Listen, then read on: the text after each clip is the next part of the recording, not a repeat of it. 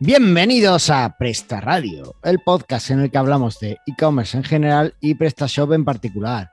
El podcast donde tus amigos Carlos Cámara y Antonio Torres nos permanecemos invariantes en cada carga de página para que tus webs sean lo más rápido posible. Y así puedas vender más.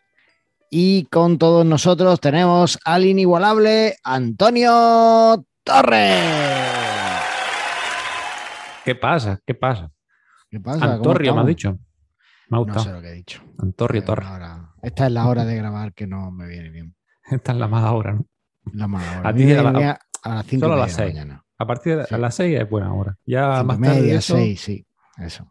a partir de las Ya. 7 de la mañana ya, uf, ya decaes, ¿no? Ya el Sí, café ya- te ya empieza a dejar de hacer efecto. Ya estoy cansado. Ya necesito. Bueno, el café no me deja de hacer efecto nunca porque yo tomo el café de nuestro amigo Félix de cafetearte.es y entonces un café buenísimo que, que te dura todo el día. Ya, yo antes tomaba café, pero a todas horas, a todas horas. Y ya con Félix lo tengo que, que tomar, ya a partir de las 6 no lo puedo tomar, pues ya si no, no duermo. Es un café. Claro, tienes que dosificar, una- ¿no? Ya tiene que ser poquita, Un- una dosis claro, pequeña, no. De, de- Te pides el café de la casa intenso y ya no duermes en una semana. Dios. Madre mía. Bueno, eso está bien, ¿no? Para los que tienen sueño Estaba ahora. que- investigando, el ejército de Estados Unidos lo estaba investigando para ver si lo podía dárselo a los soldados y que aguantaran ahí días de campaña. Era porque era más eficaz que la coca que le dan ahora, ¿no?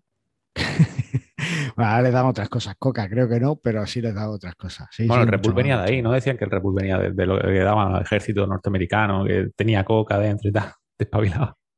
No. de la coca y las bebidas hay mucha, mucha leyenda urbana, como con la Coca-Cola y demás, pero no, creo que no. Bueno, no lo sé. Ah, En verdad no lo sé. Vale. ¿Qué tal? ¿Qué estás haciendo? Pues eh, haciendo cositas. O sea, como sabrá, agosto no parece agosto porque la gente no se va de vacaciones. O sea, sigue habiendo el mismo curro que en enero, digamos.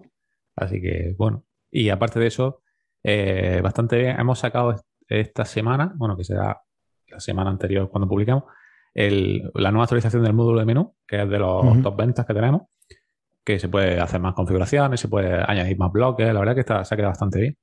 Y eh, hemos sacado también la nueva actualización de la plantilla de Classic Blind, la, bueno, la gratuita, ¿no? Y la verdad que esta, esta que nos han pedido muchas cosas, la mayoría de las cosas son eh, configuraciones, que tú puedas configurar todos los colores de la plantilla y todo, pues, un montón de modificaciones, ¿no? Para que te valga para cualquier tienda, cualquier color y tal. Y ah, con ancho también se pueden modificar algunos anchos, la fuente la puedes modificar y ciertas cosas. Y bueno, esos son las dos mejores así que hemos, hemos traído la semana y, y estamos esperando el, feedback que nos va dando la gente.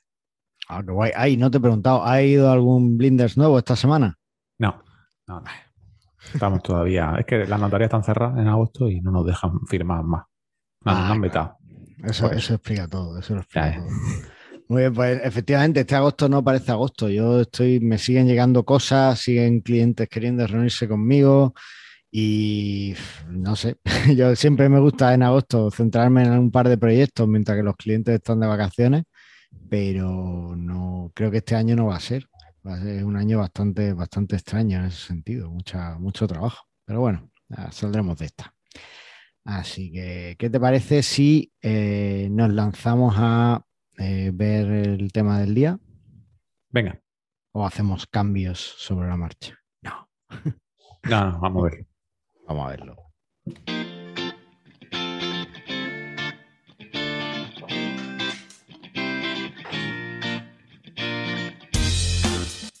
Y hablo tanto de cambios sobre la marcha y de cambiar el, rumbo de- del programa porque hoy vamos a hablar del el parámetro de Core Web Vitals llamado CLS, que la no hemos puesto la traducción qué significa CLS. Es un acrónimo inglés que significa, eh, ¿qué significa Antonio? Core Eh, eh, pues CLS. es Cumulative, mar- cumulative Layout Shift. Ya está. Eso, eso, eso es. Cumulative Layout Shift. Eso. Yo lo sabía. Eh, eh, traducción al español, tú que sabes inglés. Pues sería eh, pillado, ¿eh? desplazamiento del diseño acumulado. Más o menos. La traducción chusquera sería, sería esa. Vale. Bueno, este desplazamiento acumulado, de diseño acumulado, sí, esto sería el, desplazamiento en el diseño, la variación de diseño acumulada en, tu página. Es básicamente un conjunto de puntuaciones que le dan a tu página conforme va cambiando el diseño mientras carga. ¿Vale? Y no, no es que cambie diseño así. Eh, para que lo veamos como un ejemplo, ¿no? Eh, sobre todo cuando cambia de diseño de forma inesperada. Para verlo como un ejemplo, se me ha ocurrido un ejemplo que, yo creo que es muy ilustrativo. La página más rápida del mundo es simplemente una, una, página en blanco de HTML en la que cargues una imagen. O sea, como código HTML, el navegador primero lee el HTML y dice, aquí solo tengo una imagen. Ya está, pues yo muestro esto. Y después se descarga la imagen. Si esa imagen que se descarga ocupa, pues yo qué sé, 2000 píxeles de ancho y de alto, pues va a cambiar muchísimo el diseño de la página, porque el navegador tenía un elemento pequeñito, no le habíamos puesto el tamaño de la imagen, y ahora de repente tiene un, objeto que le ocupa como 2000 píxeles cuadrados ¿no? en toda la página. Entonces, claro, ahí hay un desplazamiento acumulado del copón, porque eh, de algo pequeñito, que es lo que se espera al navegador, porque no le habíamos indicado el tamaño, pues de repente ha cambiado mucho. Eso también sucede, por ejemplo, pues cuando metemos eh, eh, iframes o, vídeos o, bueno, en fin, un montón de cosas. Ahora veremos todo lo que puede hacer que nuestro, nuestro contenido cambie. Cuando hay contenido dinámico que se carga a través de una API, todo eso hace que haya un desplazamiento acumulado. Y se, se sucede cada vez que al cargar la página, mientras que se está cargando la página y va obteniendo el contenido, hay un cambio de diseño eh, en un elemento visible que cambia, eh, que cambia su posición. Esto eh, Google lo, muestra muy bien en el análisis de Lighthouse, poniéndote capturas de pantalla de los diferentes momentos de carga del sitio. Entonces ahí puedes ver que si antes tenías un título a, la altura del ojo, pues de repente como se ha cargado una imagen encima, ahora el título ha bajado al fondo de la pantalla. Pues eso es el desplazamiento acumulado, básicamente. Cuando el navegador no se espera que cambie el diseño y de repente cuando se carga el contenido completo ha cambiado. Sí, buena aplicación. O sea, al fin y al cabo eso, ¿no? Que, que no es lo mismo cuando carga totalmente que cuando empieza a cargar, digamos, la altura del elemento. Punto. Y eso provoca que lentitud, porque el navegador, los procesos internos que hace, pues tiene que como recalcularlo todo. Claro, porque eh, para nosotros, pues la web es como es muy transparente, pero el navegador realmente tiene que decidir en qué posición pone cada cosa. No es como, yo sé, como montar un Lego que van moviendo piezas.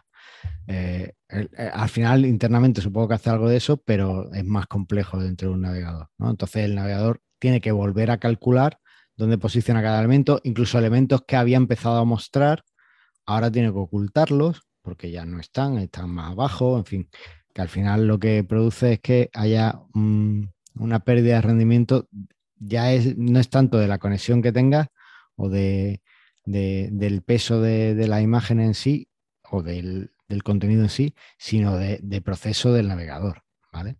Eso con navegadores viejos además se ve muy bien. Hay veces que entra con un navegador viejo en una página y te quieres morir. Pues eso, una parte puede ser el CLS. Vale. Entonces, sabiendo esto, ¿cuáles son las cosas que realmente puede perjudicar el CLS? Pues la primera la, he dicho en el ejemplo y, está, yo creo que todos la tenemos en mente, y son las imágenes sin dimensiones. ¿Vale? Sí, pero las dimensiones, a lo normal, vale, esto es una cosa que, es de lo que más mejora el CLS, pero ah, se hacía antiguamente, ¿no? Meter la dimensión de la imagen dentro del HTML, pero esto se quitó porque el CSS pues, evolucionó y desde ahí puedes hacerlo cualquier cosa. ¿Y para qué vas a meter más HTML cuando vas a hacerlo por CSS, no? Bueno, se quitó, más que quitarse, se cambió, digamos, el. Eh, realmente nunca llegó a, a declararse sobre todo. Se cambió el significado de ese, ese argumento, se cambió cómo los navegadores utilizaban esa propiedad. Efectivamente, tú en el HTML le puedes indicar a la imagen eh, el ancho que va a ocupar y el alto. Además, históricamente lo que más se usaba era el ancho de la imagen. El alto era raro que lo, que lo indicaras porque o sabías la relación de aspecto exacta o los tamaños exactos o te salía, se, te desfiguraba la imagen. Entonces, al final era más cómodo indicar solo el ancho y después por CSS ya cambiabas el alto si querías o no. Incluso ya dejó de usarse para hacerlo todo por CSS y tenías como mucha más flexibilidad. Incluso podías definir diferentes anchos para diferentes eh, tamaños de pantalla. En fin, el CSS daba mucho más, eh, mucho más juego con eso. Ahora, ¿qué sucede?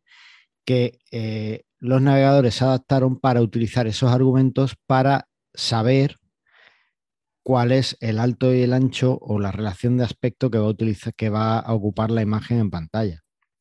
Entonces, eh, más que para indicar ahora las dimensiones y demás, lo que sí le podemos decir al navegador es la relación de aspecto usando estos, estos valores. Hay gente que propone que en una próxima revisión de HTML se cambie el ancho y el alto por el parámetro relación de aspecto. Incluso se propone, se está proponiendo que, haya un valor eh, en CSS, una propiedad CSS que sea relación de aspecto, ¿no? Para tener un poco más, más claro todo eso. Pero todavía no, está claro cómo, si se va a hacer ni, cómo, ni cómo hacerlo.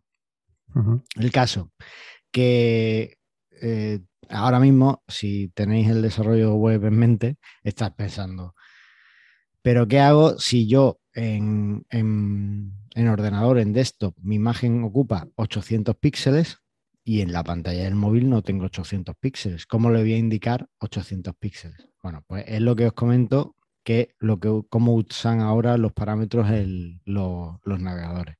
Los navegadores lo, lo que hace es que sabe o más o menos eh, sabe qué tamaño puede ocupar en pantalla el elemento, porque eh, sabe que tiene una pantalla de 300 píxeles. Entonces, si en el argumento ancho lo indica 800 píxeles, pues él se va a llenar ocupando pues solo los 300 píxeles o, lo que sea. Y eh, después, si le has indicado el parámetro altura, en vez de usar el parámetro altura que hayas indicado en HTML, por ejemplo, 800 por 400. Pues no te va a dejar una imagen de 300 por 400 porque sería un problema. Lo que hace es que con esos dos parámetros calcula la relación de aspecto y una imagen de 800 por 400, pues te la dejaría a lo mejor en 400 por, por 200, porque yo haga la cuenta fácil.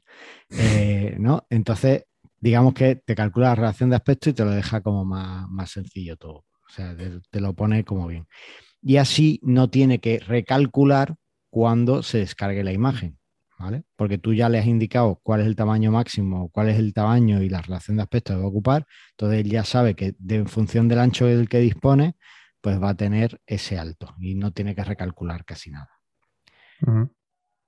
Muy bien. Vale, más cosas. Eh, anuncios, vídeos y otros objetos incrustados al final, ¿vale? Los iframes que no se le suele indicar dimensiones. No sé si ahora se le puede indicar, bueno, se le pueden indicar dimensiones a los al frame.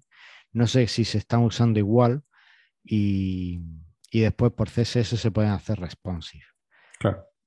Sí, por ejemplo, lo suelen meterle, por ejemplo, el iframe del mapa de Google te suele ya meter el incrustado con una dimensión predefinida de 600 por 400 así creo que era, no me acuerdo, pero, pero vamos, que te lo mete y luego ya tú por CSS efectivamente lo haces response y fuera. Efectivamente, pues la, lógica funciona igual.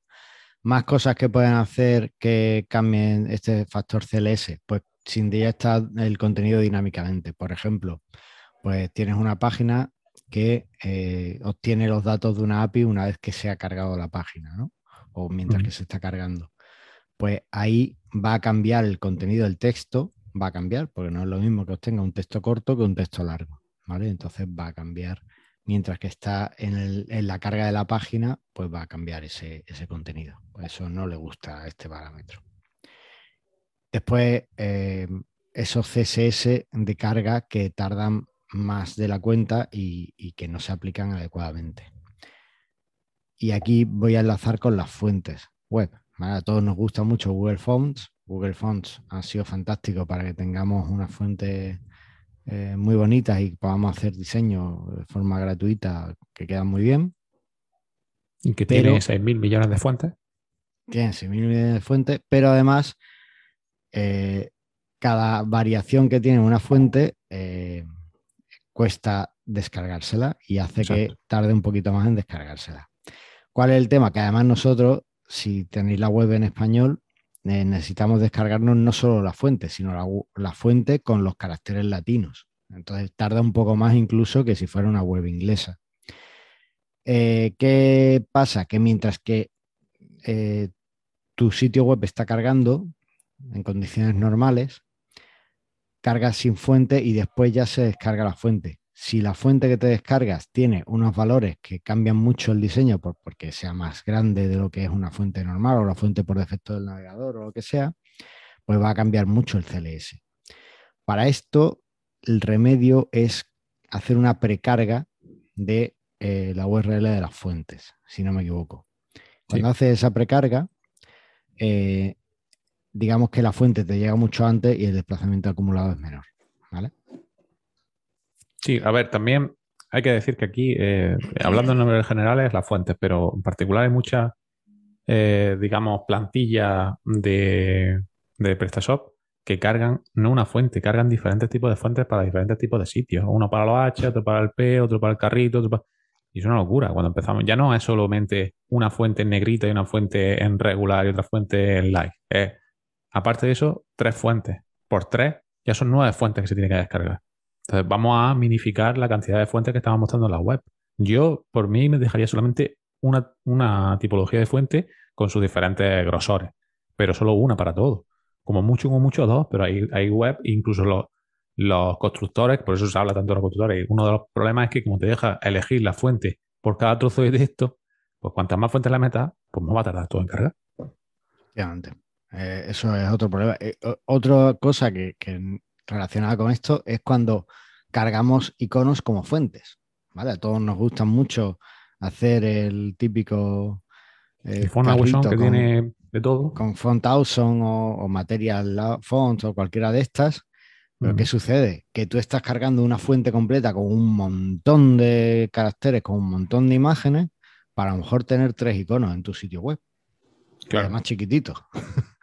Entonces, eh, no, es, lo óptimo. Es mucho mejor pues cargarlas por CSV, SVG, las que necesites, y, así, bueno, pues, pues mejoras en el rendimiento, pues no tienes que descargar todo un tema de, iconos para, tenerlo, ¿vale? Entonces, bueno, pues, ese tipo de cosas hacen que mejore.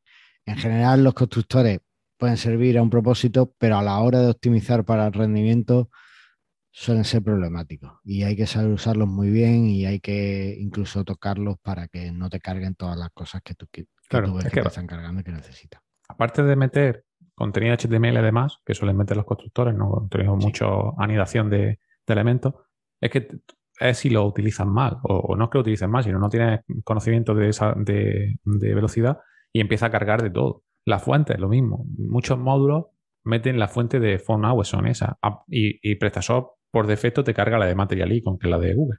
Hmm. Entonces, estamos cargando dos fuentes de iconos cuando luego lo que tú dices lo vas a cargar para un módulo que a lo mejor se muestra dos iconos. Pues es una locura. Utiliza ya de Material Icon que por defecto presta solo la carga. Que son feos, ya lo sabemos. Pero es lo que presta está dando no, por defecto. O no uses eso y usa O mételo en SVG directamente. Una imagen, claro. Efectivamente. O una imagen en SVG o directamente en el código HTML del SVG. Pero utilízalo porque para eso ya pues, ha mejorado. Pero tened cuidado con los módulos porque ahí todas esas tonterías luego hacen que, poco a poco vaya bajando la puntuación, la velocidad, etc. Eso es. Y después, eh, ya lo último que tenemos por aquí apuntado. Ah, no, tenemos más cosas. Madre mía, qué de cosas tenemos. Bueno, es que el cómo mejorarlo la ha ido hablando conforme la ha ido diciendo. Ah, lo hemos ido contando. Es más o menos igual. Eh, después, eh, los elementos de página que esperan a que se carguen otros elementos a través de la red antes de aparecer, ¿vale? Esto es pues lo que hemos comentado quizá de las fuentes, ¿no? ¿Tienes algún ejemplo de esto? Claro, eh, sí, cualquier cosa que se carga externa de una CDN, ya sea una imagen, ya sea eh, la fuente, la fuente también se suele cargar mucho de CDN, que está bien, pero es mejor cargarla localmente siempre. A no ser que, bueno, puedo utilizar una CDN para toda tu web y luego cargar todas las cosas de forma interna. Y bueno, pues eso es lo que puede tardar en la red, por eso también está la precarga o lo que se suele hacer con las fuentes que, que, la, que precarga la DNS o, la, de dónde te la va a descargar para que sea más rápido, que lo se suele hacer con la fuente de Google también. Eso es. Eh, también un comentario sobre la CDN. Antiguamente se usaban mucho porque es verdad que mejoraban el rendimiento, porque se compartía la caché de navegación entre páginas. Es decir, si tú te bajabas mm, eh, Material Icons eh, o Font Awesome o lo que sea de una CDN, un tipo de fuente de una CDN, y navegabas a otro sitio que también se lo bajaba de otra CDN, se aprovechaba esa caché, se aprovechaban esos ficheros. Ahora por seguridad eso no sucede. Entonces, lo que tú te bajes de, un, de una CDN, pero que sea para un sitio web que has consultado, solo se mantiene para ese sitio web.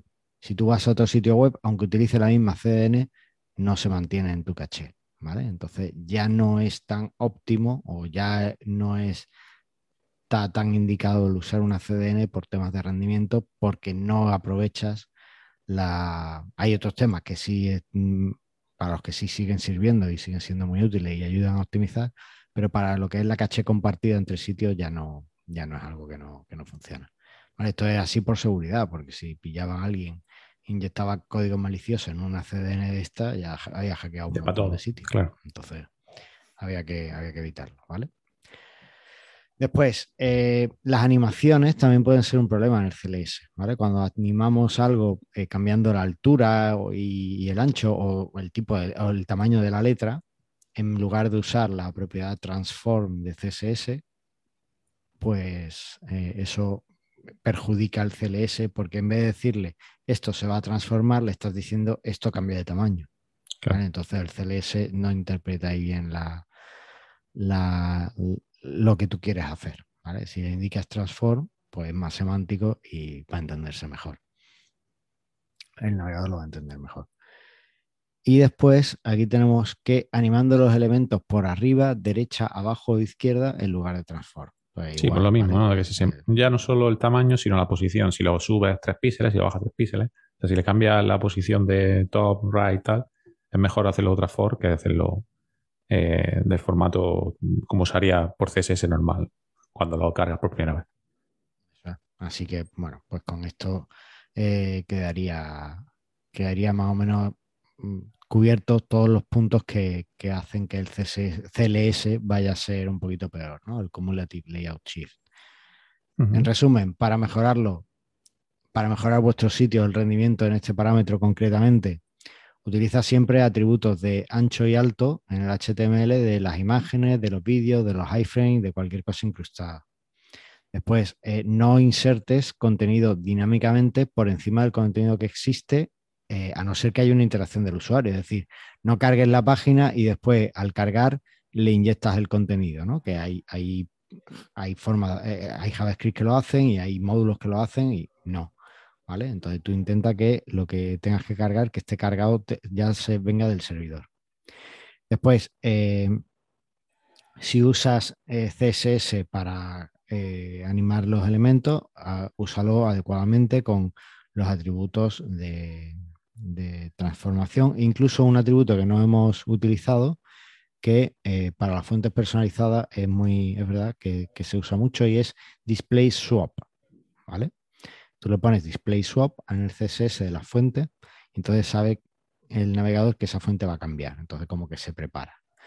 En los enlaces de fuentes que tengas y en general en las cosas que cargues de otros servidores o, que sean así como muy puedan afectar mucho al, layout, usa eh, la cabecera link preload, ¿vale?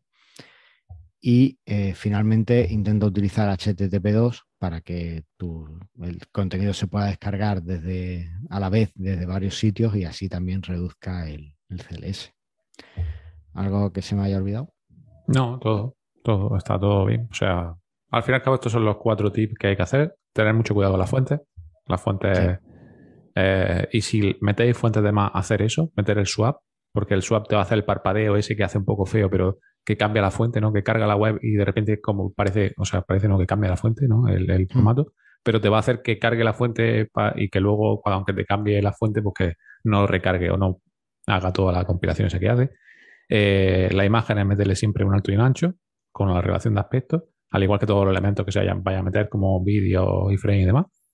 Y utiliza HTTP2, porque es lo que más. Luego lo otro, pues sí, es más para programadores, ¿no? El tema de transformación de CSS y demás, es más a nivel técnico si haces un módulo y tal, pero bueno, para mejorar tu PrestaShop no, no va a ser necesario y va a tener que tocar demasiadas cosas para los cuatro módulos que lo suelen hacer, que no se suele hacer tanta animación.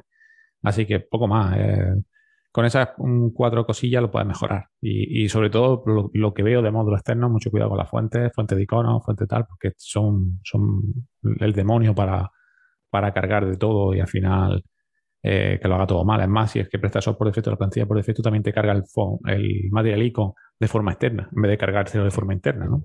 Y encima una versión obsoleta, súper ah, antigua. Porque lo... jQuery, en fin. Sí, sí, sí. Eh, pues listo, eh, hemos dicho muchas palabras raras, tenéis las notas del programa como siempre en prestarradio.com y ahí podéis consultarlas y hacer las búsquedas y demás que, necesitéis. Así que con esto, si te parece, vemos que nos cuenta Nacho de SEO. Venga. Venga, pues vamos allá.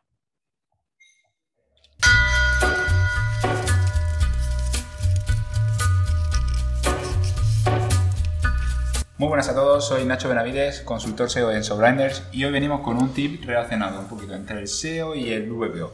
Vale, eh, por, en general, mala maquetación de, del HTML o de los elementos a mostrar, muchas veces eh, entre las distintas versiones de dispositivos eh, ocultamos cosas que no deberíamos o, ocultamos mal. Vale, por ejemplo, casos concretos, imaginemos que estamos en el slide de la home. ¿vale? El slide de la página de nuestra tienda de la home de inicio eh, podríamos estar visual. Es típico que se muestre en texto, pero luego como la imagen no es las proporciones correctas de mobile, muchas veces lo que se hace es que se oculta. A la manera de ocultar eso, eh, la manera de ocultar eso muchas veces es metiéndole un display nones. Entonces, ¿qué pasa cuando jugamos con display nones? Que realmente el elemento que tú estás ocultando está en el HTML. ¿vale? Entonces esto pasa típicamente en el SEO con el menú mobile versus el menú desktop o con el live, con imágenes. ¿vale? Entonces lo que está pasando aquí es que por un lado a nivel de VPO estás perjudicando de que tu DOM está siendo más grande de lo que realmente debería de ser, porque si tú estás cargando, por ejemplo, en la versión desktop, el, todo el menú desktop más el menú mobile, tienes dos menús y no es necesario porque ni se visualiza ni nada de nada. Además, eh, si esos elementos que tú estás ocultando tienen, por ejemplo, imágenes, eh, imagínate que en la versión mobile estás cargando una imagen que tiene oculta de la versión desktop. Porque estás cargando otra vez elementos, está haciendo que tu web vaya peor sin necesidad, simplemente por ocultar con un display none. Hay otros motivos, hay otras maneras de, poder eh, ocultarlo sin tener que estar jugando con display none. Para esa sería la chapucilla que menos nos interesaría por SEO.